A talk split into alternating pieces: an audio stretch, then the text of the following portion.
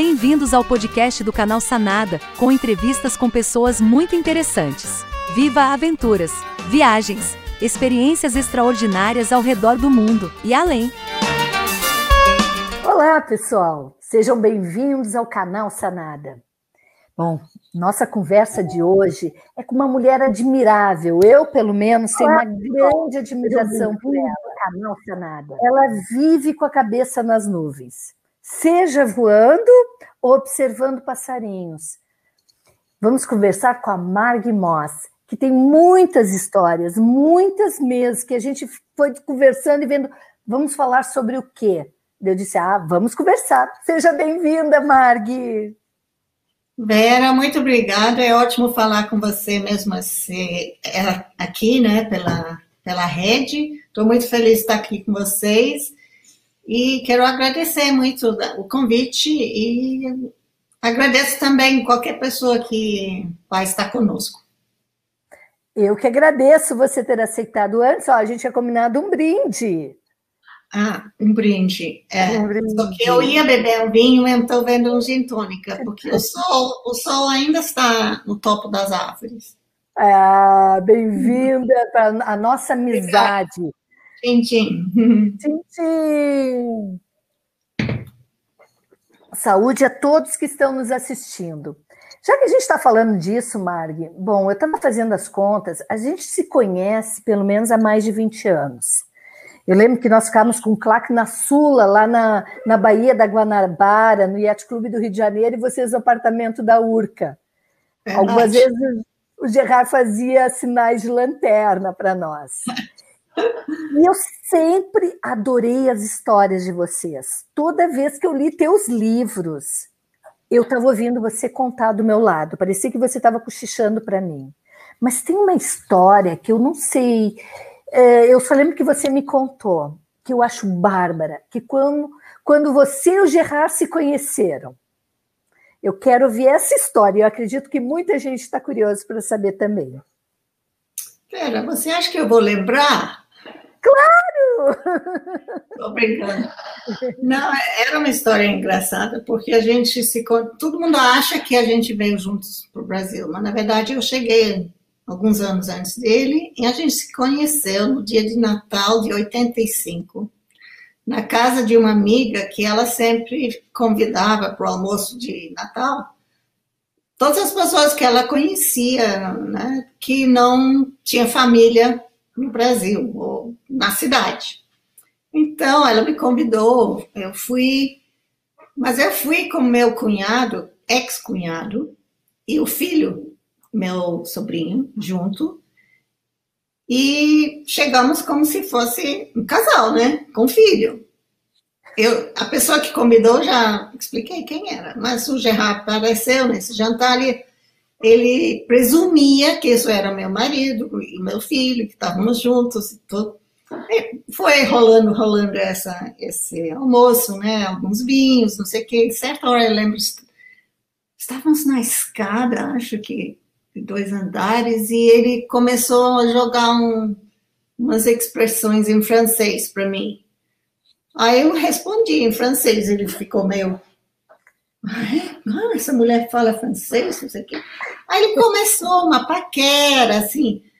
Ah, você quer dar uma voltinha no meu avião? Eu olhei o carro dele que estava lá fora, que era uma Brasília amarela, velha, caindo pedaços, suja pra caramba. E eu falei, uai, esse cara tem um avião, olha o carro que ele tem, imagina o estado do avião. Mas eu não queria bancar. Ah, não, não vou não. Então falei, claro, sim, quando você quiser, não tem medo não, vou. Aí, passado alguns dias, ele chamou de novo, e realmente descobri que era verdade, que ele tinha esse avião que ele usava todo fim de semana do Rio para Búzios e de volta, que ele tinha uma casa em Búzios. Aí descobri que essa Brasília ele deixava, no então, na pista de Búzios, que era de terra batida, né? Não tinha o aeroporto na época. Ele deixava Brasília lá para ele poder chegar e ter um carro e quem cuidava da pista, mais ou menos, era um casal com sei lá, uns 20 filhos, que moravam num casebre lá em frente. E o carro ficava lá. E as galinhas pousavam em cima, cagavam em cima, não sei o quê. Então, por isso, o estado do carro não valia a pena lavar, porque no dia seguinte ia voltar para o mesmo lugar. Então, começou assim. Com ele me desafiando né, de voar, fizemos um voozinho, depois ele falou, que tal irmos para o Caribe passar férias? Aí eu falei, ah, legal. Quem é que vai recusar isso? Eu falei, não, tudo bem, vamos. Aí liguei para minha mãe, conheci esse cara, né? Ele está me convidando a ir para o Caribe. Ela falou, ótimo, filha, boa viagem. Tá bom. Aí fomos, né? Ele disse, tira duas semanas uh, do trabalho e a gente vai para Martinica. É, pô, legal, vamos. Levamos seis dias para chegar em Martinica e seis para voltar. Nossa, seis dias! Peraí, antes de tu contar da viagem da Martinica, me diz, para as pessoas, eu sei, mas as pessoas não sabem de onde você é originalmente, você é brasileira hoje, mas e o Gerard? Ele não sabe muito bem, mas ele é ele se identifica mais com Suíça. O pai dele é inglês, a mãe é suíça. Ele está na Suíça nesse momento, não pode estar aqui comigo. E e é isso. E eu sou africana, como você sabe, está vendo. Sim. Bom, para quem não sabia, agora já sabe a origem da, do sotaque da Marg, que tem um português que sotaque? excelente. Que sotaque? Ah, um pouquinho, né? É como eu falando inglês. Marg, é você que tem sotaque, Vera. É verdade, de gaúcha, né, Marg? Não nega. Me conta como é que foi essa história? Seis dias para ir e seis dias para voltar. Era o Romeu, né? O avião de você. É Não, é era avião? um menorzinho, pequenininho, muito devagar, distância enorme. Só conseguia chegar a tal, tantos quilômetros por dia. Era a época da chuva, então tinha uns tempestades no final do dia, a gente pousava. E aí foi, as minhas férias no Caribe, em Martinica, eram dois dias, duas noites, né? No segundo dia já tinha que decolar cedo para voltar a tempo. Mas foi uma experiência maravilhosa, mas aquela nossa ah, férias no Caribe não foi bem isso. mas você já aí, voava antes? Eu não. Ele obviamente tinha um avião, mas eu tinha voado em aviões pequenos lá no Quênia, Tanzânia, e minha mãe também. Então, quando eu falei, vou fazer essa viagem com esse cara num pequeno avião, ela falou, boa viagem, filha. Não né? deu Outras mães falam. Nem um pouquinho de medo? Nada. E quando ele chegou assim, depois de uns anos, Magui, Bom, você já encarou ir para Martinica, para o Caribe, seis dias para ir, seis dias para voltar. Quando ele falou, Marco, vamos dar a volta ao mundo num avião? No monomotor? Eu não deveria falar isso para você, Vera, porque você gosta do mar, mas eu não. Quer dizer, eu gosto de mar, eu estou na praia, o mar está ali, está ótimo. Mas navegar não é comigo, não. Então, então ele fez a proposta de fazer uma volta ao mundo num, iate comum. Né? Aí eu falei, ah, não, de jeito nenhum, não vou não. Aí simplesmente vamos de carro, muito melhor, né? Porque de Land Rover, alguma coisa assim, né? Naquela época. E aí um belo dia disse, não, então vamos de aviãozinho, do teco-teco. Eu falei, ah, tá bom, melhor do que no, no barco. E foi assim. E, na verdade, resolveu ser uma forma maravilhosa de viajar, porque ah, você tem muita flexibilidade, vai para qualquer lugar. Como eu sempre digo, quem está navegando não chega no Taj Mahal, né? É verdade. Não chega no Parque do Kruger. Só fica beliscando as, as costas dos lugares. A borda, eu, quero, eu quero entrar. Então, a primeira né? A gente foi nesse avião aqui, Yuri está mostrando lá, foi assim, no motor sertanejo. O sertanejo é corajoso, né? Então, a nossa rota, primeiro destino era a África. Infelizmente, tinha um oceano imenso entre o Brasil e a África, mas conseguimos passar de Noronha para Cabo Verde. Acho que foram 12 horas de voo e já falei, não, não, já já estamos chegando, já. Que eu, que horas vai chegar? Quando vamos pousar? E, não, não, não, já estamos chegando. Não vê nada, só oceano. Né? E depois passamos mais ou menos 18 meses voando na África e era uma viagem, eu quero deixar claro, que era muito simples, né? Você vê aqui, eu sou a sala VIP do aeroporto do Loyangalani, né, no Quênia. Uau. Então, na verdade, a gente viajava de aviãozinho, numa época que era muito mais fácil, muito mais barato do que hoje em dia. E ao posar, viramos mochileiros. Então, a gente pegava a mochila no carro e lá fomos lá, conhecer os lugares. Até o carro, o avião estava cheio de coisas de acampar. Aqui estamos acampando numa pista deserta na Austrália, chamada Hot Range. E fomos levando. Foi no total 32 meses essa viagem. E era uma uhum. viagem, é uma viagem mais ou menos clássico, né? De conhecer os lugares, conhecer as pessoas, os povos. Hoje em dia, cada vez mais, você vê essa, não sei quem é essa moça branca no meio, mas você vê cada vez mais tribos como essas, isso no Guiné-Bissau, é, Bubaque, o nome do lugar, e a gente estava passeando, conhecendo, e, e, essas pessoas tinham tocado fogo, como vocês veem, está tudo meio queimado lá atrás, e as mulheres vestiam essas saias. Aí eu falei, ah, eu quero comprar uma saia dessas. Aí ela falou, não, mas aí você tem que vestir. Aí eu falei, tá. Eu tava de biquíni de toda forma. Aí elas olharam para minha bunda e disseram, não, você vai precisar de duas, que uma só não vai dar conta. e aí ah, estão me ajudando a colocar. Não precisava de ajuda, mas queriam todo mundo ajudar. Né? Aí lá estão eles. Então, Ainda foi... mais uma branquinha aí no meio. É, a gente teve muita sorte de conhecer pessoas mais indígenas de, de certos lugares em, remotos e, e a recepção era maravilhosa, como você pode ver nessa próxima foto que até entrou na, na no convite. O Yuri, hello. Foi em outra foto. E qual a anterior?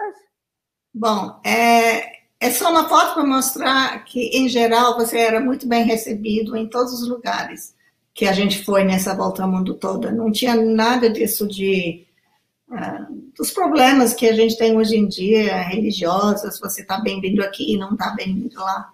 E essa, essa é uma foto que mostra, especialmente as crianças, não importa onde você vai, estão todo mundo lá, querem tirar foto junto, etc. E tal. E a foto depois, que a gente vai ver depois dessa depois, é uma foto que tiramos em Irianjaya, já sentado com os, os, os, as pessoas do lugar. O Yuri está dando para passar. Está meio perdido. Yuri. Bom, então, no final, essa viagem foi de, como falei, de 32 meses e mudou, mudou nossa vida, né? Porque você aprende muito, além de, acho que viajar é a melhor aula de geografia que existe.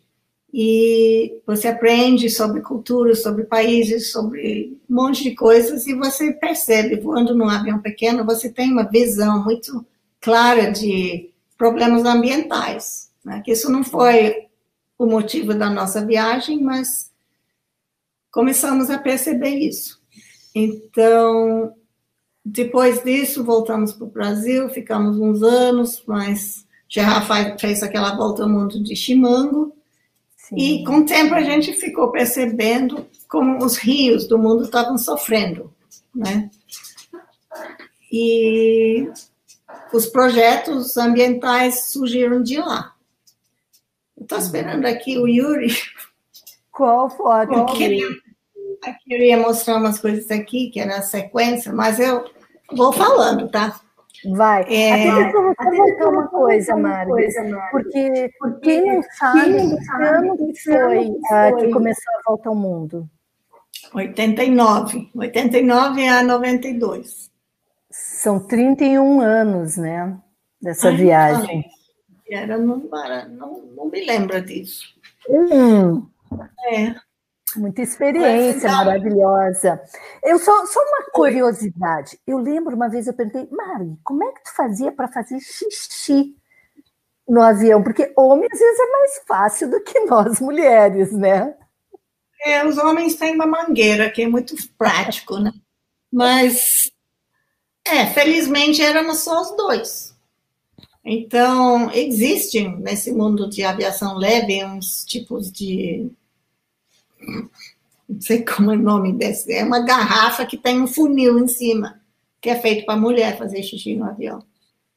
Aí é, só tem que esperar um momento que não tem que não tem turbulência, torcer que você não vai soltar, vai cair, não sei o quê, mas no início dá um nervoso, mas depois você tira de letra, já fica acostumado com isso. É. uma pergunta clássica. A gente que morou a bordo, pergunta como é que é as tempestades no mar? Como é que são as tempestades, as tempestades no ar? Hum, não é Chegaram muito agradável não é muito agradável e, basicamente, nos aviões pequenos como esse, como o Shimano, você faz de tudo para evitar. Né? As tempestades de chuva e os ventos fortes que tem. Então, simplesmente muda o roteiro, você tem que checar muito bem a metrologia antes de decolar e se planejar assim, né? Mas Pera, eu acho que eu vou continuar falando o que, que eu vou falar, porque. Claro. Coisas que eu queria contar para vocês, mas sem as fotos. Porque uma das é, perguntas que sempre me, me fazem, né? Qual é a melhor viagem que você fez na vida? Porque além desses voos, a gente fez muita viagem por outros meios, de carro. Mas acho que a melhor da minha vida foi uma canoagem. Hum? Foi uma canoagem no Rio Zambeze, que a gente fez com, com um grupo, a gente montou um grupo de nove amigos, são cinco canoas e você tem guia. E é, é uma viagem maravilhosa que você está no meio do nada. Você desce o Rio Zambeze, então tem parques nacionais nos dois lados, e acampa aí, toda noite aí, na beira do rio, do, é, do rio. E na época que a gente foi, acampa, não precisa de barraca, que não chove. Então, você enfia o remo na areia, coloca o mosquiteiro e deita lá, ao céu aberto. E foi uma experiência maravilhosa, porque você deita lá à noite, você escuta os leões, as hienas, e você sabe que você está deitada só com mosquiteiro. É, é, um, é uma emoção. Eu amo. Eu amo acampar com esses sons. Então, foi dez dias assim, muita aventura, muito, muita paz, longe de tudo. Você não passa outro ser humano nessa viagem toda. Você tem tudo junto, né? Tudo que você precisa, a comida que precisa. E foi muito cansada, porque às vezes estava remando contra a correnteza. Ah, é, exatamente. O, o vento estava puxando a gente para trás. E no, no, final da viagem, primeira coisa que todo mundo concordou, vamos lá no início fazer tudo de novo. Olha, maravilhoso. E, e super tranquilo, porque com guias é mais fácil, né, Marg? Sim,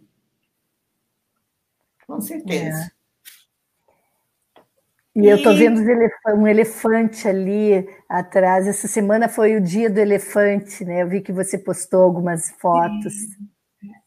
Você está vendo o elefante? Eu não estou vendo. Não está vendo?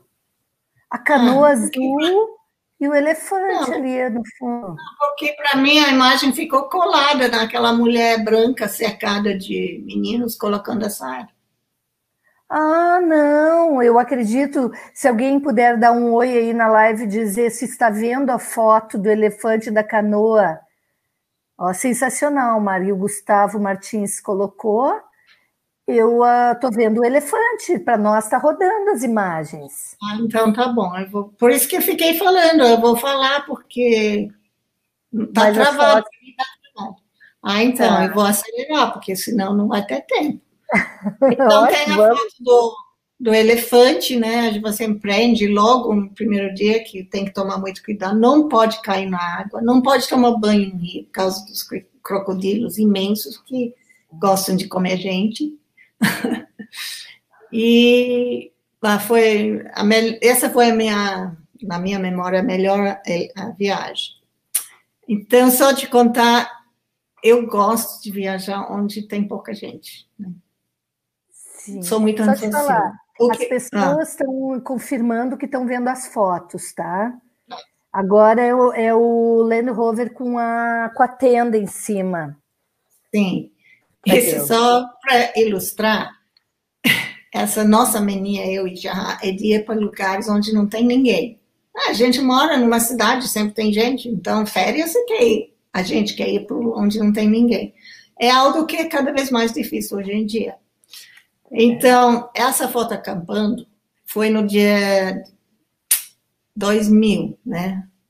A noite de virada. E a gente morava no Rio na época. E assim, ah, você vai na. Eu não, ah, a gente pegou o mapa da América. Tem que interromper, porque o Gerard, querido, botou aqui, ó. Boa tarde a todos. Que legal poder ver a minha querida Marg, linda como sempre. Amo você com muita saudade. Ai, que linda! Amém, já! Volte logo!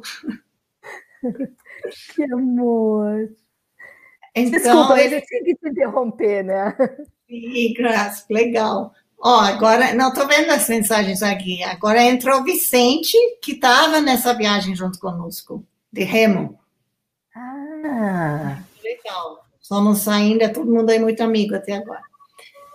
Mas, aliás, ele também estava acampando. Ou nessa foto dos dois carros acampando, também Vicente era do outro carro, o nosso verde e o carro branco é dele. E a gente quis uh, ir para o lugar mais longe do Rio de Janeiro para passar a virada de 2000. Então, ah, vamos para Ushuaia, né? O Ushuaia é bem longe, não vai ter aquela coisa. Quando chegamos em Ushuaia, vimos que estavam armando maior festa que ia ser transmitida ao vivo em né, uma dessas cidades escolhidas para fazer a volta ao mundo, né? Eles ficam mostrando. Eu falei, a gente veio até aqui para ter paz e vai ter essa coisa. Então, pegamos o mapa, escolhemos a rota mais longe de Ushuaia, que é uma rota que descia por umas fazendas e acabava no nada. Então, ah, então vamos pegar essa coisa, a gente acampa lá com nosso champanhe e vamos. E foi a coisa mais maravilhosa, porque a gente foi passando as estâncias e não tinha ninguém, só cachorros e ovelhas, porque todo mundo que mora na estância tinha ido para Ushuaia. A gente foi abrindo o portão, fechando o portão, indo, indo, indo, até que não podia mais, que tinha um rio na nossa frente. Não sei se dá para ver nessa foto. E passamos essa noite de ano novo muito legal. Vocês podem ver nessa foto, não sei se está vendo a foto.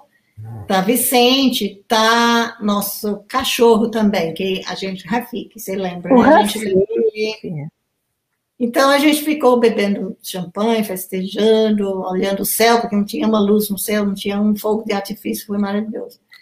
E tentando fazer o Rafik uivar para a lua, que a lua estava subindo, aí você, vamos lá, então todo mundo fica, uh, para ver se o cachorro uivava, mas... Nada. Na próxima foto mostra uma viagem que fizemos com ele de novo lá para fomos para Uyuni, Atacama. Aí chegando em Atacama, lá nos desertos. E depois nessa foto, a próxima foto, eu morro de rir com essa foto, porque tá no convite que você mandou, né, Vera? Uhum. Eu não consigo contar quantas pessoas falei, ah, até tem você numa praia. E olhando, sei onde que é a praia? Como que acham que isso é uma praia? Se eu, como se eu fosse para a praia de botas e calça jeans. para mim, parece nada com a praia. E era lá no outra viagem que a gente fez para Puna, Argentina, muito legal, completamente perdida. Aí de então, avião foram de Land Rover. É. E na próxima foto mostra uma. Sim, é verdade que de vez em quando vai para a praia de bota e roupa toda. Que essa foto tirada por nosso amigo Júlio Fiade nas Malvinas. Então, por isso que essa areia branca lá, que parece Caribe, na verdade, estamos cheios de roupa e botas, porque sim, pode ir para a praia de botas e jaquetas pelo frio. Então, a gente adora ir para a Argentina, para esse lugar lá em cima do, da Puna, você vê nas próximas fotos. É, os pinguins aqui de Har, ah, agora é. não. É. A foto do, do Júlio. E depois uma vista geral né, da, da Puna Argentina, um espaço imenso, você não passa um carro. E vai seguindo, eu vou apressar aqui agora. Na foto 16, Yuri, é outra viagem que fizemos faz uns dois ou três dias, uh, anos, que uh, levar uma, uma Land Rover à volta ao mundo, porque o sonho do Gerard sempre era ir para Mongólia. Então, essas são outras duas cenas de Mongólia que você atravessa aquele, aquele imensidão, e de vez em quando passa um outro carro, e, mas completamente segura, né? Você, você quer pular do carro e toda hora diz, uau, olha só, estou aqui. Maravilhoso. E a, a outra fotinha estão parados para almoçar, né? Você para qualquer lugar independente. Mas sempre depois... longe de pessoas, né, Marg? Sempre o mais isolado possível. É, isso é uma coisa que a gente é mais, cada vez mais difícil de estar, né? É. São cada vez menos lugares no mundo que você consegue ir lá e só ficar quieto, apreciando, olhando, sem ser distração, ter distração nenhuma, né, com outras coisas. Então... Você está vendo as fotos aí que está rodando, que agora entrou dos gorilas. Tá, eu estou vendo o que o Yuri me mandou, mas não estou vendo ao vivo. Então, ah. por isso que estou chutando mesmo. Estamos no 18, acho. Então, outra viagem maravilhosa que, que fiz recentemente, acho que foi em 2017, com três amigas, sendo Marina, Tomico, de, de São Paulo, e uma amiga de Porto Alegre, Tamara. E nosso objetivo era ir ver as gorilas no Uganda. E essa é uma das experiências também mais. Uh, não é humilhante a palavra, a palavra quer dizer bota você no seu lugar, né? Que uhum. você fica sentado a dois metros desses bichos maravilhosos, lindos, na deles, né? nem te olha, né? Às vezes os pequenininhos vêm fazer uma travessura com você, mas você tem que ter respeito, porque papai, o silverback, não gosta muito que você né, fica fazendo barulho, essas coisas. E você se dá conta, né? Você tem esse olhar do, do adulto lá, um olhar tão penetrante, que essa foi uma experiência fora de série também amamos. Se, se é... puderam chegar perto deles, então, bom, estou vendo a proximidade das fotos, né? Não, sim, porque ah, quando você chega lá é tudo muito bem organizado, fantástico, né? Eles controlam quantas pessoas, são seis pessoas no grupo, seis ou oito, com guias, e antes de chegar lá, o guia te lembra, você não pode chegar no máximo 20 metros quando a gente achar o grupo, achamos o grupo, aí ela repete de novo: não, vocês sentam aqui. Se a gorila vem na sua direção, isso é uma coisa. Não, pelo amor de Deus, você não levanta e faz barulho e sai correndo. Você fica quietinha, não olha para ele, etc. Porque eles não sabem que direção os bichos vão é. seguir. Então a gente sentou uns 20 metros, todo mundo fotografando, e o grupo veio na nossa direção. Passou, sei lá, entre a gente, um metro. Impressionante, mas sem nenhuma ameaça na deles, só pensando nas folhas gostosas que estavam comendo. Foi realmente muito especial. A gente fez uma viagem memorável aí. Mas continuando um pouquinho nessa coisa de eu gosto de, gosto de lugares desérticos, né? Essa foto que também saiu no, no seu no seu convite é uma de Namíbia, né? Eu amo Namíbia de paixão. Namíbia tem uma população no país inteiro que é enorme, tem um pouco mais de 2 milhões, né? Então, você. Ai, é, eu adoro paisagens desérticas, apesar de amar água, amar a floresta amazônica. Eu acho que né, na floresta você é um ser muito pequeno. Também nessas paisagens, mas não sei, você tem uma, sei lá, uma sensação que eu amo de liberdade, de admiração para a natureza. Então. Porque é mais ah, né, né? A visão, a floresta de festa. Então, nessa, nesse lugar famoso, essas acho que são as dunas mais famosas do mundo, um lugar chamado Sossusvlei. E na segunda foto, que é no 21, não sei se você está vendo, a, no cantinho à direita tem um oryx, né?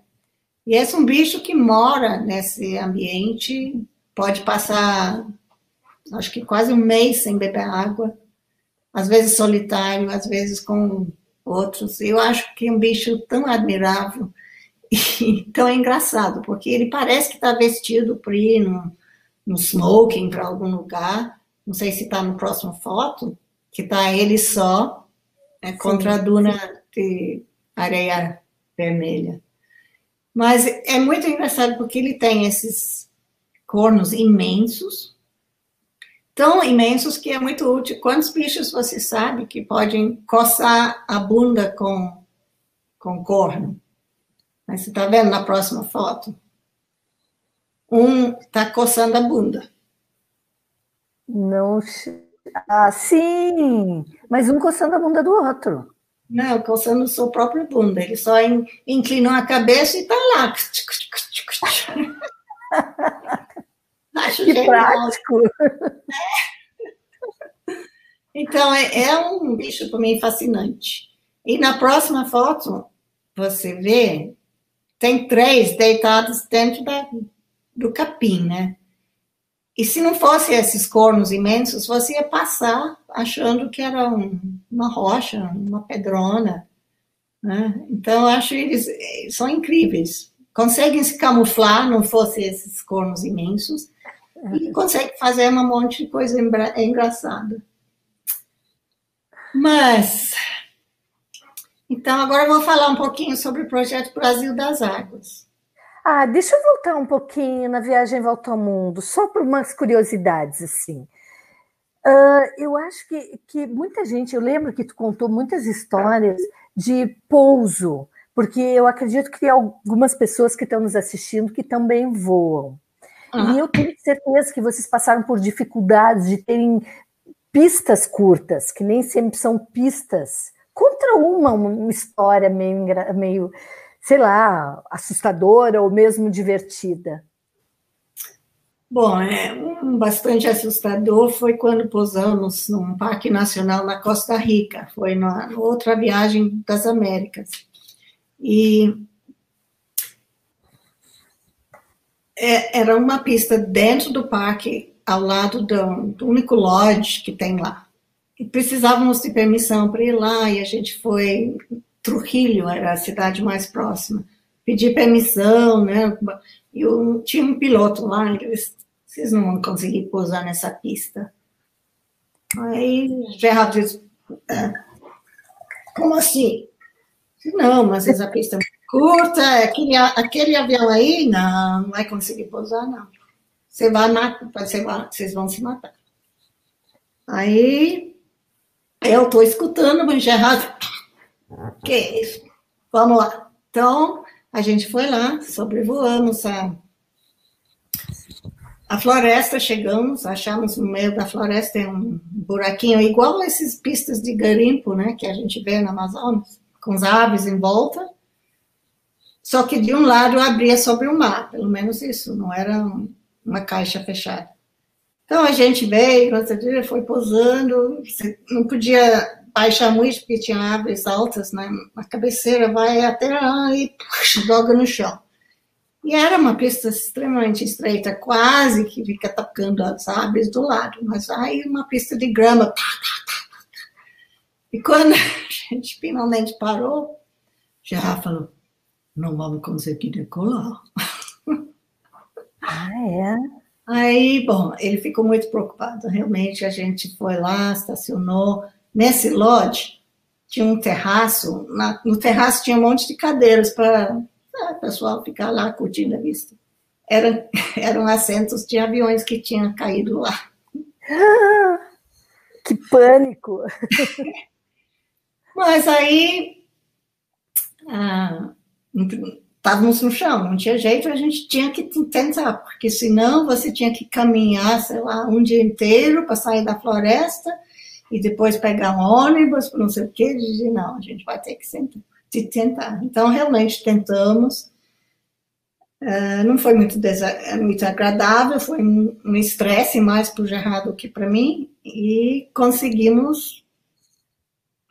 Foi justinho, justinho. A gente decolou em cima da praia, né, em direção à praia, e ele tirou do chão quando o avião não estava bem pronto para voar, então o alarme do stall ficou baixo. Como era mar, a gente só continuou, continuou voando super baixo até ganhar velocidade para poder subir. Acho que isso foi o pouso mais emocionante, vamos dizer. E você, você também tirou brevet, né? Você também pilota. Eu tirei o brevet sabe, né, eu não estou muito interessado em nessas coisas mecânicas e não sei o quê. Eu tirei brevet só, Gerard me incentivou por motivos de, de segurança, né? Mas nunca me amarrei nisso. Eu adoro a navegação, adoro ficar com as cartas que a gente fez essa volta ao mundo sem GPS. Então, ah. tinha que navegar, eu adoro essa parte, de navegar, de acompanhar, de saber o nome desse rio, daquele rio. Então, realmente, o Gerard adora essa coisa de foar, de ajustar a gasolina, não sei o quê. Então, ficamos cada um fazendo a parte que gostava. E as fotos maravilhosas, porque você, quando eu falei, você é fotógrafa, não, eu tiro fotos. E que fotos maravilhosas. Tu sempre fotografou muito. Inclusive, foto, fotografa hoje pássaros. Como nós vamos entrar daqui a pouquinho no Brasil das Águas, Marg, eu acho que você deve ter muito para nos falar da diferença. Até um exemplo, você sabe que a gente mora na, na represa Jaguari, você já esteve aqui, né? Hoje eu desci, ela está quase 3 metros abaixo, está secando rapidamente, porque não chove, e tudo isso tu vai ajudar aqui a esclarecer. Então, eu acho que você e o Gerard, que sempre se preocuparam com o meio ambiente, sempre fizeram essas viagens, devem sentir muito. Nós que estamos aqui mais em terra, ou mesmo quando eu estava navegando, entristece muito o que está acontecendo com a natureza. E foi aí que surgiu a ideia do Brasil das Águas, que eu adorei. O Pedro Saldanha está nos ouvindo, ele deu um oi aqui. Ele falou: é, a Marg é a mãe do termo, a mãe do, do uh, Rios Voadores, você e o Gerard. E para nós sempre foi e será o Rio Vamos entrar então na história do Brasil das Águas. Está aí a imagem do, do hidroavião. Do hidro, né? Do Renegade. É. Ah, Renegade. Pois é, mas a gente já. Eu só acompanho. Eu dou graças. Não, eu, eu nem sei como agradecer ele por tudo que ele. Os lugares que ele me levou nessa vida, as aventuras, as viagens que a gente fez.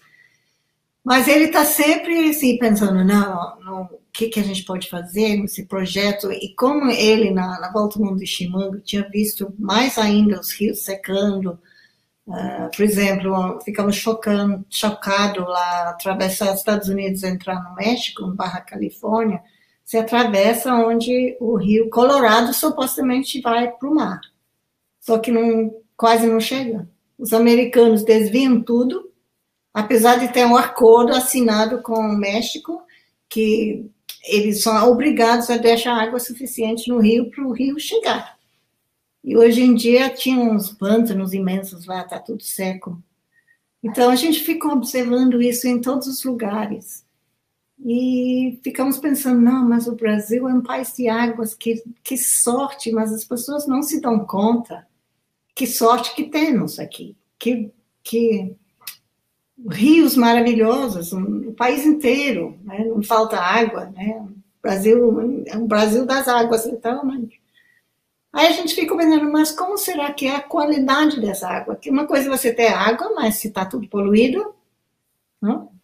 Então, é, aí ele bolou esse projeto de coleta de amostras de água em vários rios e lagos espalhados pelo Brasil. A gente fez esse projeto né, junto com o professor Tundiz e Donato, lá de São Carlos, e eles analisavam as amostras, e a gente fez esses voos em 12 campanhas separadamente, Uh, foi 15 meses de voo e coletamos 1.160 amostras. Ou seja, a gente fez esses pousos na água mil, mais de mil vezes, mais de 1.100 vezes.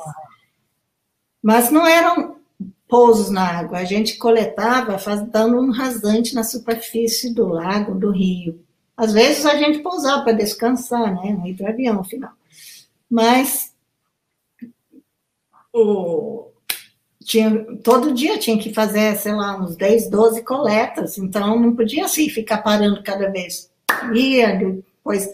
E uma coisa que é diferente desse estudo, que impossível normalmente você coleta uma amostra no Alto Rio Negro e no mesmo dia coleta nos Solimões. Se você estivesse de barco, não pode fazer. Mas do avião a gente pode passar de um rio para outro, um monte de coisa.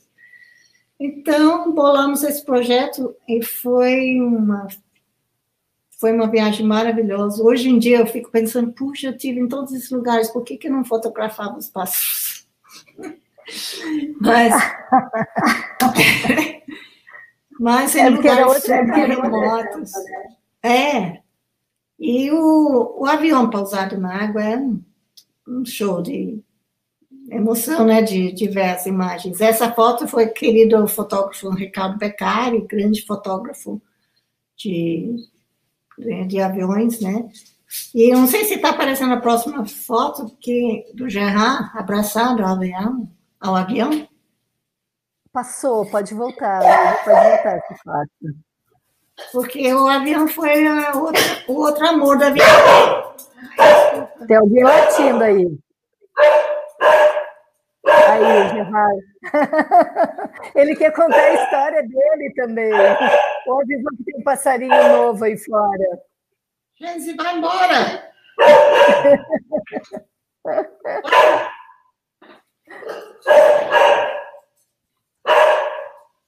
Tá aí então, a foto do Gerard abraçado. Ele abraçado. É mais uma foto que o Júlio Fiade tirou. Bem legal. Júlio. Isso em Alté do Chão. E ele amava esse avião de paixão. A próxima foto mostra também que a gente pousava em lugares muito remotos lá, especialmente na Amazônia, rios que simplesmente era só mata fechada, tudo quanto é lado. E esses belíssimos rios, lindos, lindos. E como pode ver, botei duas ou três fotos lá só de da Amazônia, como era Sim, na época antes, queimada, antes de queimadas, né? Ah, isso é o rio Juruá, que faz a curva lá. Os desenhos que os rios fazem em terra é incrível. Tem uma foto que um rio que faz 90 graus. Não faz uma curva. Certinho, é. 90 graus. 90 graus, não sei porquê, tem alguma coisa lá fechando o caminho. É, na próxima foto, você vê o, o, Alto Rio Negro, perto de São, é, São Gabriel da Cachoeira. É uma piscina, né? Sem. E por causa do sol tá azul, mas aquela água preta, preta, preta, como aparece na próxima foto. Na época, quando as águas baixam, né? Esse, esse barco encostado. Uhum. E é deslumbrante, você perde o fôlego toda hora com as paisagens que vê pela frente. Agora é um projeto, era um projeto meio assustador, porque Às vezes a gente tinha que descer em rios pequenininhos, fechadinhos, entre árvores, só para coletar água. Então, essa foto mostra Gerard avaliando um, um rio. será que vai dar? Será que não vai dar? E eu ficava só fechando o olho assim. Até porque pode bater num tronco, esses rios, eh, ninguém sabe o que tem embaixo. Os barcos já têm dificuldade de navegar. Tu imagina Sim. tu chegar com um hidroavião. Agora me explica uma coisa, porque apareceu voando. Como é que você fazia a coleta? Então, inventaram um dispositivo embaixo da, da casca do avião, né? Você faz um voo rasante e a força de, da velocidade na água jogava a água para dentro de um recipiente e eu que tinha que marcar no livrinho, marcar qual é o nome do rio, qual é a hora que a gente fez, tirar umas fotos do ambiente. Tinha que depois pegar cada garrafa e separar em cinco amostras, que eram cinco pesquisadores diferentes. E, mas na, na hora de fazer esses pousos, né, essas capturas de água, eu simplesmente eu fiquei tirando foto, porque era uma forma de não perceber o que estávamos fazendo. E Gerra sempre diz que né, a gente teve muito, muita sorte de sair vivos desse, desse, dessa expedição. Dessa história. Mas, então, o próximo é grande projeto confiança, né, Marg? Eu acho que uh, você, o Gerard, vamos falar de casais de expedições que temos a. Você, o Gerard, eu, Yuri, tem muitos outros casais que fazem expedição juntos. Eu acho que a gente confia tanto no outro, tem tanta cumplicidade, que a gente sempre sabe que não vai acontecer nada, né? É, também você você aprende muito sobre a outra pessoa. Você tem que viver por momentos de talvez de muito pavor, momentos maravilhosos, problemas, e então acho que fortalece, fortalece uma relação e além disso você cria um banco de dados na sua cabeça, né, forever. E é. isso aqui é muito bonito, né? É uma vida de 30 e mais anos que a gente está fazendo essas coisas. E hoje em dia, quando vejo os problemas no mundo inteiro, e a gente teve a sorte, né, Vera, de fazer essas coisas quando a vida era mais fácil. É. Só te falar. Eu lembro uma briga que a gente teve no, na volta ao mundo. A gente chegou em Bamako, lá no Mali, capital do Mali. E era muito difícil achar um hotel. Então, finalmente, a opção era esse hotel grande, com vários andares, não sei o quê, que normalmente a gente ia um buraco qualquer. Aí entramos lá em Gerard. Ah, quanto é uma noite, não sei, cara? Ah, 32 dólares. 32 dólares. E ele, o quê? Eu. Foi o hotel mais caro que a gente pagou naquela viagem. E ele ficou indignado. Ele falou, pô, por favor, me deixa dormir aqui hoje. E nunca vou esquecer esse hotel. Finalmente o cara levou a gente lá para um quarto, né? Aqui tá a chave, nós vamos acompanhar. Quando abrimos o quarto, não, a luz não funcionava. Ou fomos para outro quarto, não tinha água. Fomos para outro quarto, não sei o quê. No, no quarto quarto que ele levou a gente, ele sempre ficava sem graça, né? E abrimos, não, mas essa vai dar. O, o, lá é menino que limpa quarto. O menino estava dormindo. Ai, não. Aí o coitado ficou tão sem graça, né, que estava mostrando, e fechou a porta rapidinho. coitado, deve ter perdido o emprego dele. Isso. Marg, eu estou recebendo aqui, tem gente escrevendo, não sei se está vendo. Marg, vira ministra do meio ambiente. Marg, vira ministra do meio ambiente. Eu acho que, pelo que eu te conheço, não, né, Marg? Nada de política na tua vida. Hum. Até tem que tomar um golinho aí para. Me deixa muito deprimida e furiosa o que está acontecendo. É. Mas vamos entrar então nos rios voadores, que está o balão aqui, a foto do balão maravilhosa. Mas então, a, É, o balão era mais uma tentativa, assim, o Risoadores é um projeto, deixa eu só contar, porque as fotos ficou, ficaram um pouco fora de ordem aqui. Tá. Que a gente estava num simpósio flutuante lá em Manaus, que era um, um barco que foi alugado com um simpósio bem bacana, que chamava, ixi, era pessoas do mundo inteiro, e era na, meio ambiente, religião e esqueci a terceira coisa. Tem gente vendo aqui, obrigada, Antônio. Não lembro o nome, RSE, Religião, Ciência e Environment, isso. E foi justamente nesse, nessa viagem de três ou quatro dias, era palestras o dia todo, de gente do mundo inteiro, fascinante. E numa palestra de Antônio Nobre, mesmo, que apareceu agora. É. Uh, ele falou sobre uh, os rios voadores. Ele usou essa expressão, rios voadores. Ele estava explicando como funciona e tudo.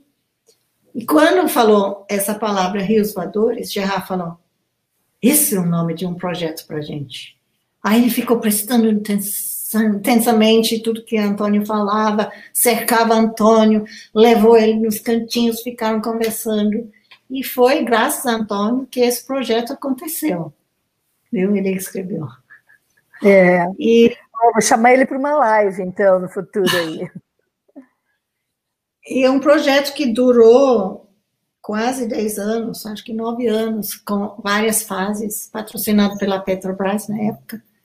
Uhum. E inicialmente era mais um projeto científico de coleta de amostras de vapor de água no ar. Mas depois, no final, virou um projeto muito pela parte educacional, né? A gente dava, como que chama? Workshops para professores de escolas públicas em várias cidades do, especialmente no arco de cidades que recebem a água e a chuva que vem da Amazônia. Mas no final também em cidades da própria Amazônia, porque é tudo interligado, não adianta a gente tentar fazer as pessoas pararem de cortar as árvores no, no arco do fogo, se dentro das próprias cidades do meio do, do interior estão também tirando.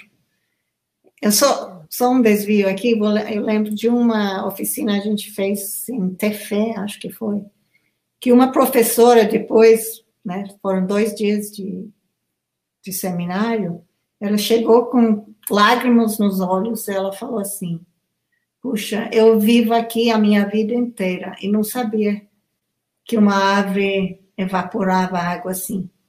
Ela ficou emocionada. Então, a gente se sente muito privilegiado de passar essas informações que pessoas que aceitam, como a gente aceita. Eu moro no Cerrado, as pessoas não pensa duas vezes, sabe que temos uma época agora que está tudo seco, que não chove há três meses, que teremos mais dois meses sem chuva, mas a, o ambiente natural aqui está ajustado. E então você mora no meio da floresta amazônica, você nem questiona, nem pensa duas vezes, não fica pensando nesse catedral imenso que, que cresce lá a 60 metros. Então, esse projeto, no final, era. Não sei se Yuri pode mostrar. Bom, primeiro, antes, porque a ordem mudou um pouquinho, talvez ele tenha que voltar atrás. Yuri, se puder mostrar a foto 35. Ah, isso é uma foto que tirei durante o Brasil das Águas. Estávamos no extremo ah, oeste do Acre, na Serra do Divisor, e estávamos voando, procurando um riozinho que tínhamos que coletar a amostra. E estava chovendo em cima da floresta. E eu tirei essa foto de curiosidade, porque eu vi que a chuva e depois vi essas fumacinhas saindo da floresta, né? E eu olhava aquilo e disse, puxa, o que será que é isso? Será que é fumaça? Como é que é? Não, parece neblina. Eu matutei esse negócio. E quando conhecemos o Antônio, vi, ouvimos a palestra dele, aí me dei conta que aquela cena que eu vi era, era das árvores jogando de volta a chuva recém-passada e as aves jogando de volta a umidade para a atmosfera. Né? Nuvens, literalmente, saindo da floresta molhada. Na, na próxima foto também mostra a mesma cena em, no Pará, a passagem de uma chuva bem leve e a floresta lá fazendo seu trabalho. Blá, blá, blá, blá. E na outra foto a gente vê essa imagem da floresta pura, linda. Eu fico emocionada quando vejo essa cena da floresta e arrasada quando penso o que estão fazendo com a floresta. É inacreditável que o ser humano pode ser tão egoísta de fazer isso. Inconsequente Mas, também, né? Então, se você ver na próxima foto, você tem um rio terrestre, bem bonito, no meio da floresta, perfeita, linda, não tem fogo nem nada. Então, Antônio ensinou para gente sobre os rios aéreos, que é, eu botei a outra foto que meio que simboliza um rio terrestre na mata que está virando um rio voador né? Que a floresta está jogando para cima essa, essa nuvem de umidade.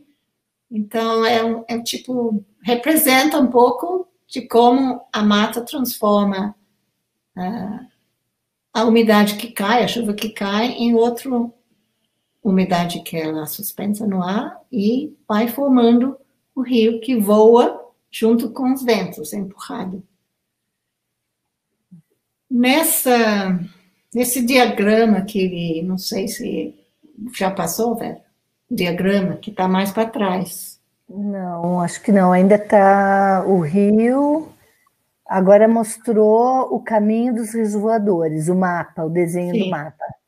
Ah, ok. Então, nesse desenho mostra claramente como funciona. Se alguém depois quiser uma cópia, posso mandar. Legal. Mas então você vê to, toda a, a, sequência desse rio voador, como começa no Atlântico, no Equador, com a evaporação, o calor do sol batendo no mar, fazendo essa evaporação.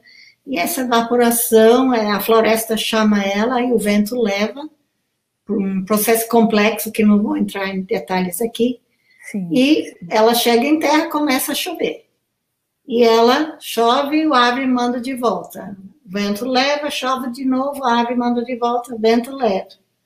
Dizem que essa aconteceu até três vezes, até você chegar no final do Brasil, mas não sei.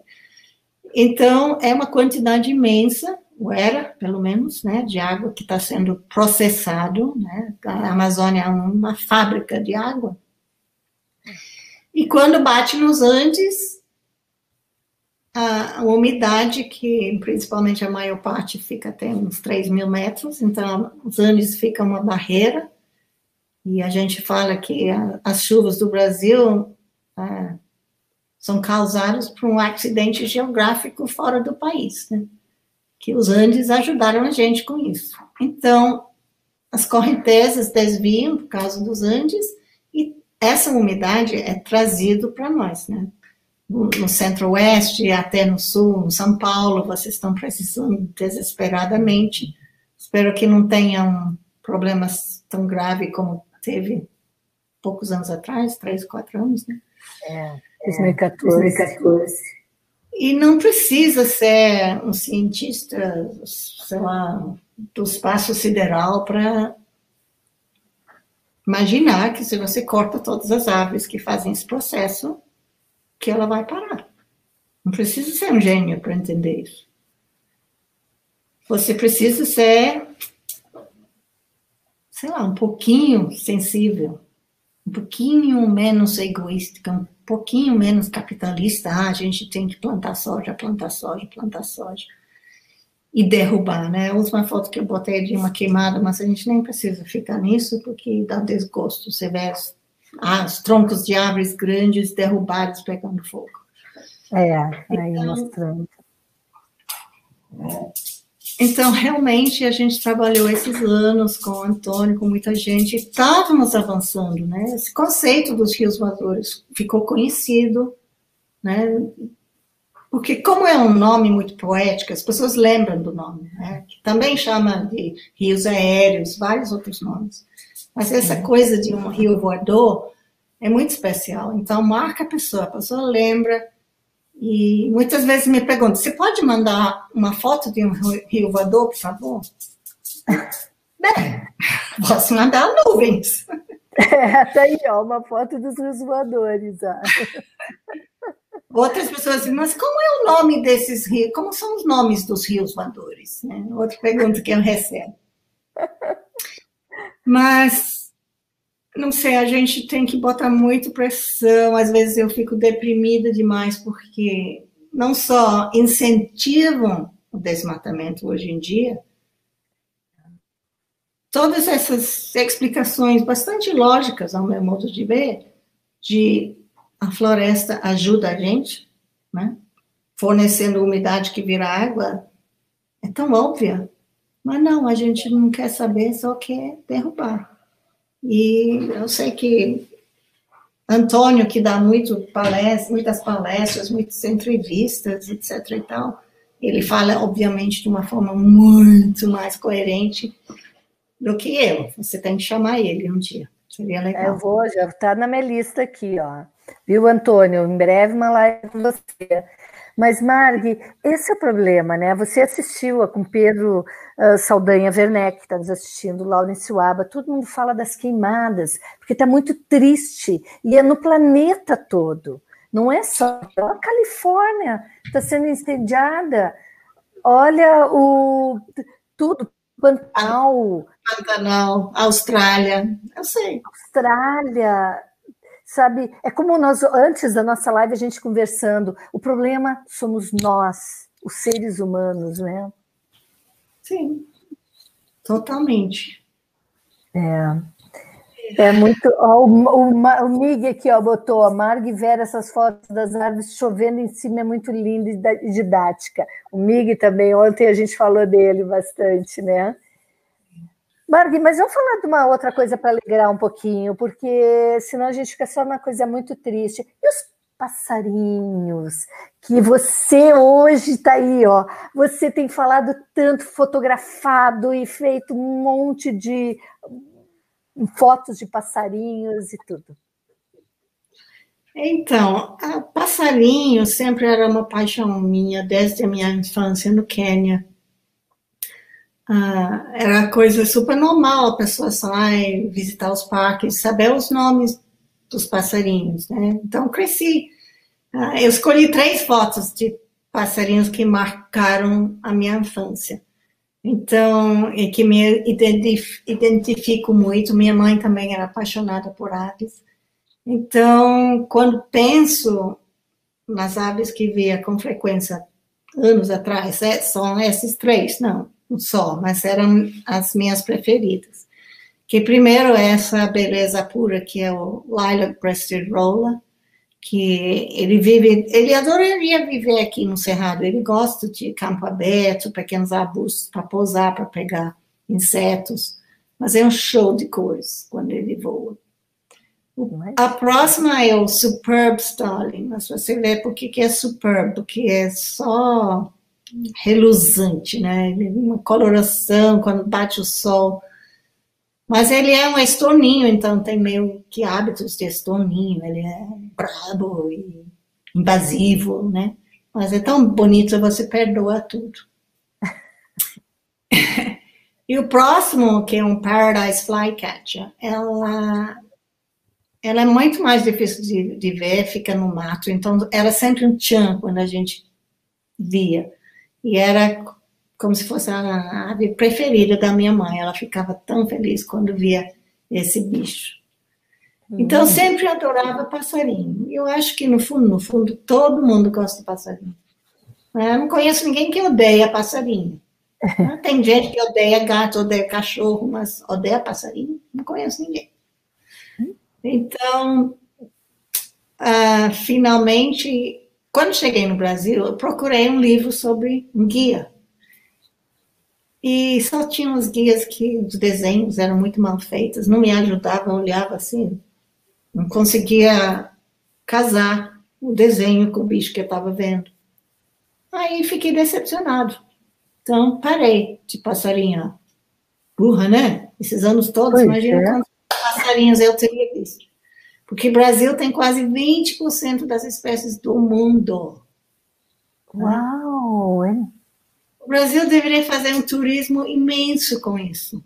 É. Mas não liga, né? Tá, tá, tá começando. É, tá começando. Poderia ser bomba. Na Colômbia, bomba. No Peru, Equador, bomba. E o Brasil não fez muito tchan mundial. As pessoas vêm de fora, mas não na proporção que poderia ser, levando em conta, né? Mas tudo bem, não vamos falar disso. E como eu não eu queria não só mostrar três aves africanas, eu escolhi três aves brasileiras que eu gosto muito. E a primeira é o soldadinho. E por que, que escolhi ele? Escolhi porque quando eu estava procurando as fotos, ele estava cantando aqui no jardim. Eu falei, ah, então vai você. Legal. É, é Voltou muito, pro...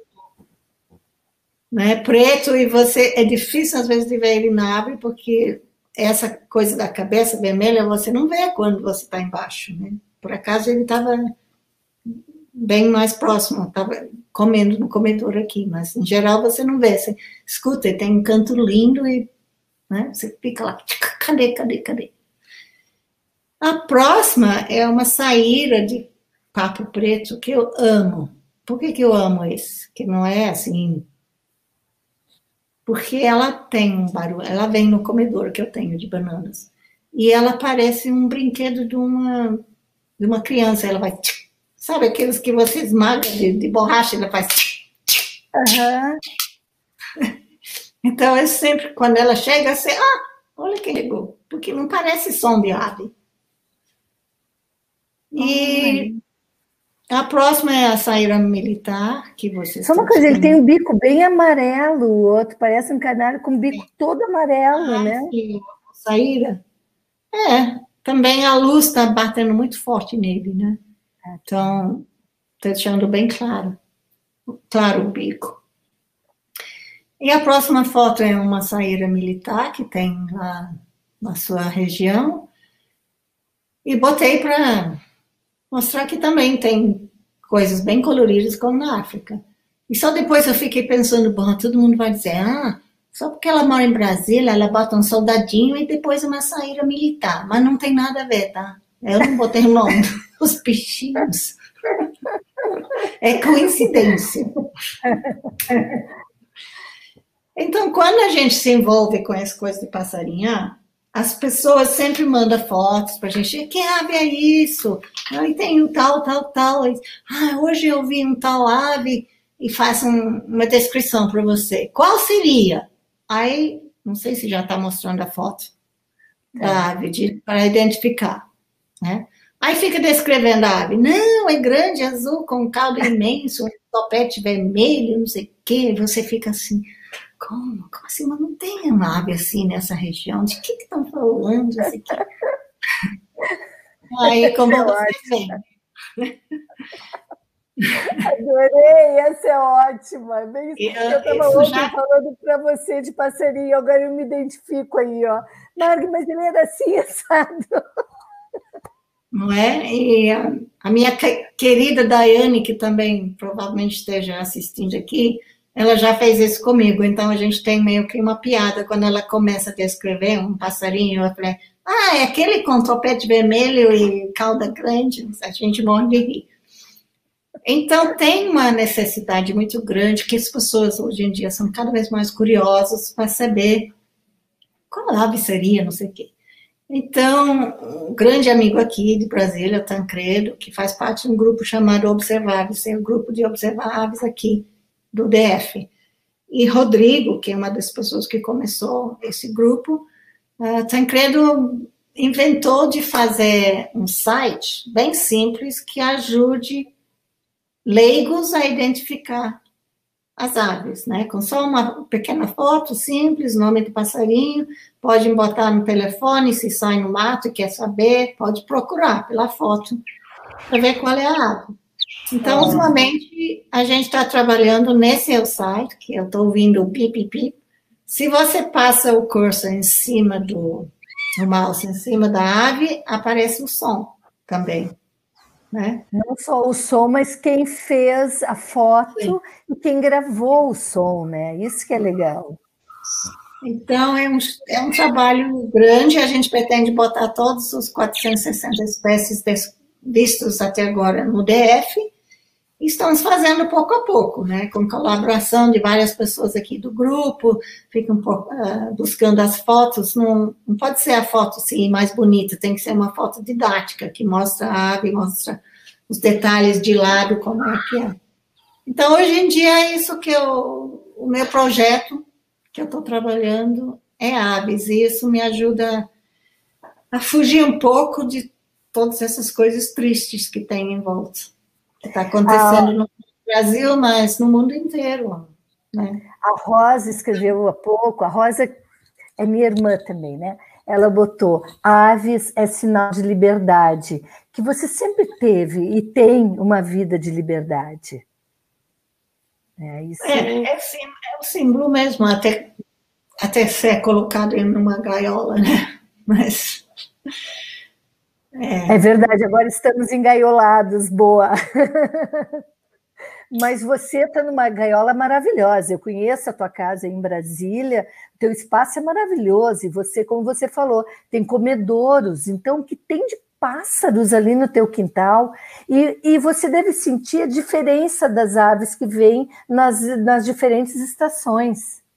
Com certeza, com certeza que tem alguns que vêm aqui migrando, né, certas épocas. Mas para quem não quiser ter o trabalho de botar um comedouro, que acaba sendo uma despesa, porque quando eles aprendem que você quer banana e mamãe e tudo essas coisas de graça na sua casa, aí vem aos montes. Mas uma coisa mais simples que as aves vão adorar é botam um bebedouro no chão, pega um prato, botam. Mas não se você tiver gato, tá, Bela? Eu ia falar isso, porque aqui em casa uma vez eu botei uma casinha, eu e Yuri colocamos uma casinha e colocamos a comidinha ali. Vinham os passarinhos, sem mentira. Um dia eu vejo a Marola, nossa gata, dando um pulo para pegar o passarinho. Daí a gente chega, descarta a casinha, porque nós estamos alimentando os nossos gatos de passarinhos. Então é. a gente tirou. Não dá. Mas volta num lugar um pouco afastado, às vezes. É.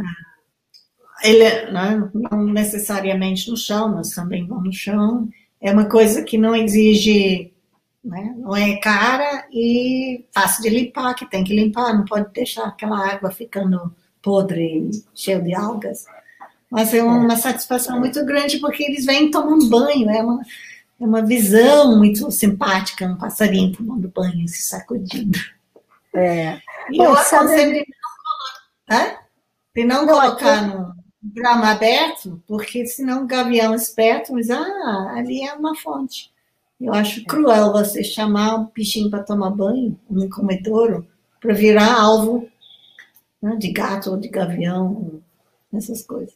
É, a gente que mora, é, a gente que mora numa mata eu volto e escuto os pica-pau, muito pica-pau da cabecinha vermelha. Uh, tucano, o problema são os tucanos, né? Porque ele vem comer os ovinhos dos outros. Então tem bastante aves aqui. Você sabe, já fez observação aqui, né? É. Já saiu com o Mig, o Mig está aí, está online, nos deu um oi antes comigo de canoa para fotografar passarinho, né? Sim, é, a gente saiu na, de canoa lá no lago. É. No lago com água. com água, está começando a secar, isso é um, um problema. Mas, Margui, você, uh, eu sei, já faz tempo que vocês escreveram os livros, até eu ia pegar para mostrar, mas é bom que as pessoas vão atrás do site de vocês, que é o mundomos.com.br, né? O site. A gente vai poder pôr. E tem os livros ainda, se alguém quiser conhecer melhor, ver as fotos, ver a história, ouvir a Marg lendo, imaginando a Marg, agora que estão vendo ela na live, saber que ela está contando aquela história maravilhosa. Tem os livros ainda? É, recentemente eu passei dois deles para Kindle também. Quer dizer, a gente a ajuda de um amigo lá de São Paulo, a gente, André, é, digitou tudo e inseriu, agora está no Kindle. Que é, então, a Amazon eu não eu gosto de pegar livro, mas tem gente que gosta, né? Tu viu que a Patrícia Silva escreveu aí para ti? Aula de arte. Ai, Mig, oh. reformou a cama, que bom. Eu já vou, Mig. Isso, tem a, sabe que tem a minha casa, tem a da, do, do Lilian, tem espaço, tem para você. Então, as pessoas que querem ter os livros acham no Amazon.com também? É, tem, tem esses dois, das Américas e o Asas do Vento, do Gerard, que é o melhor dos livros, né? História dele. E ah. esses dois, além disso, ainda tem alguns é, de livro mesmo, em livro. Mas Bom, é isso. É, a gente quer conversar um monte. Eu estou vendo que tem pessoas aqui tão felizes escrevendo que live maravilhosa. Eu disse, eu falei que é a melhor live, todas são maravilhosas, mas é que você é divertida também. Você fala junto, tem todo essa, esse astral maravilhoso. Então é muito gostoso conversar com você. E... Ah, eu... eu também acho, adorei falar com você, Vera, e mais uma vez eu quero agradecer a todo mundo que acompanhou, quero agradecer você, Yuri, pelo convite, você por ser minha chefe, minha chefe aqui nesse, nessa live, e agradecer a Gerard que me levou para essa vida, vamos dizer. Mas você essa... o levou também, porque se ele não tivesse uma Marg do lado dele, acho que ele não teria feito isso. Ai, não se subestime. É uma, é uma dupla. É. Né? É. é, foi. É. é. Mas... Oh, o Paulo Fax, demais mesmo, que alegria, um papo desse nível. Amo seis, tudo. Que legal ver. E eu acho que o Gerard está ainda aí, talvez, né? Uh, ouvindo lá da Suíça. Passou da meia-noite para ele. Ah, então, quem sabe ele vai ver Lembrando que todas essas lives estão online depois. Se vocês quiserem reprisar de novo ou passar para pessoas que não viram, não tiveram oportunidade, tem a chance de assistir de novo. Né? Margui, eu queria ficar batendo altos papos contigo, ainda mais a gente tinha se visto uns meses atrás por aqui. A gente tem conversado pouco até, né? E eu adoro, eu acho, eu quero continuar conversando sempre se as pessoas quiserem, que não tem só amigos, tem pessoas que têm curiosidade, que querem ouvir a Margui contar ou falar, mas seu passarinho, elas podem te procurar através do site, né? Do mundomos.com.br. Eu só quero agradecer a todo mundo que está assistindo, todas as pessoas que têm feito viagem junto conosco, uh, as minhas amigas que vão nessas expedições de passarinheira, a gente vai para o mato, Uh, Vivi, Leila, todo mundo, os passarinheiros aqui que são super amigos, né? Que a gente, quando vai para o mato, você meio que depende da, da outra pessoa, que pode acontecer alguma coisa. E é, é uma coisa que combina comigo, porque é uma coisa que você não precisa de um de um, umas, uma bolsa Louis Vuitton para ir para o mato, né? Você só vai com sua roupa que pode sujar, que e simplicidade. Né? Eu acho que qualquer pousada gosta de receber passarinheiro porque estão nem aí para as condições. Certo? Vai sair às 5 da manhã, vai voltar no final do dia, comer. Então, eu quero agradecer a todo mundo que fez viagens conosco e pronto.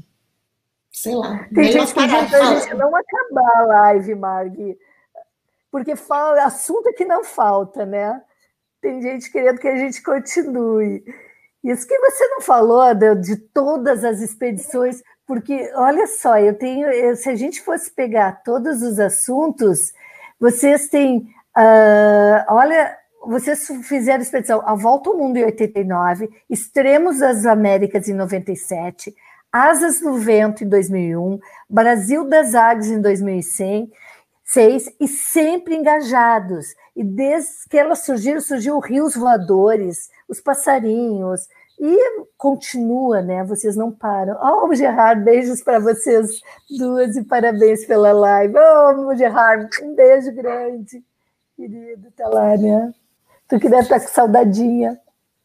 É, mas ele está revivendo tudo isso agora, hoje. É... Mandar um beijo para a Giane, eu vi que ela está ali. Truda, ai, beijos para vocês. Ai, meu Deus, eu estou perdendo todas as mensagens, só agora que estou vendo. Giane, ai, legal. Como que essas pessoas ficaram sabendo? Eu não sei. A gente divulga, você divulgou, todo mundo divulga, isso é bacana, né, Marg? Tá bom, Vera. É, eu acho que a gente vai repetir, mas no futuro, quem sabe, né? Conversar mais, né? Tão bom. Para quem estava. Ó, vou confessar uma coisa aqui para todo mundo que está assistindo a, a, a, essa live. A Marg estava meio insegura, né, Marg? Vixe, muito. Por isso que eu trouxe o gin tônica, né? Mas acabei esquecendo que estava aqui. Viu? É tão gostoso saber que os amigos e outras pessoas que não te conhecem estão ouvindo essas histórias fantásticas. É muito bom. É. Uhum. Isso que tu não contou, ixi, um pouquinho só. Então, por isso, tem que ler os livros. Se tiverem oportunidade, quem não os leu, leiam, porque são maravilhosos. Eu adoro, eu sou suspeita. Que eu parece que estou te ouvindo. Para, Vera, eu fico sem graça. Nada. Bom, Marg, eu acho que a gente. Eu só tenho que agradecer tu ter vindo conversar com a gente, contar suas histórias maravilhosas, disponibilizar as fotos. E tudo foi ótimo. Então, beijos para todo mundo, beijo para vocês. Um beijo grande acompanhando a gente aqui na live, você também, Marg. Semana que vem, no próximo sábado, nós vamos estar com o Mário Mantovani. Conhece o Mário, né? Eu vou, eu vou. Estarei lá. É, o Mário Mantovani eu admiro ele, porque ele, nossa, muitos anos ele é engajado pelo meio ambiente. Ele que começou junto ao SOS Mata Atlântica, é fantástico. Ó, Lena Machado, viajei. Bom, tem um monte de gente falando, mandando mensagens. E a live vai estar. Tá, ó, a Yumi que é mais histórias. Viu, Marg? Então, Obrigada, gente, pela simpatia, né? Todo mundo que está mandando uh, mensagens aí. Então, Vera, eu vou, eu tenho que dar comida para os cachorros e tenho que dar uma injeção de insulina. Então, peço desculpas que uma tá na hora, né? médica. Pessoal, muito obrigada. Até o próximo sábado. Marg, muito obrigada de novo. Amei estar com você aqui. Também. Um grande beijo, um abraço imenso. Beijo para todos. Para acompanhar outros podcasts e lives, assine o canal do YouTube, Canal Sanada, e visite o site aventura.com.br para conteúdos exclusivos de aventuras, turismo, sustentabilidade e muito mais.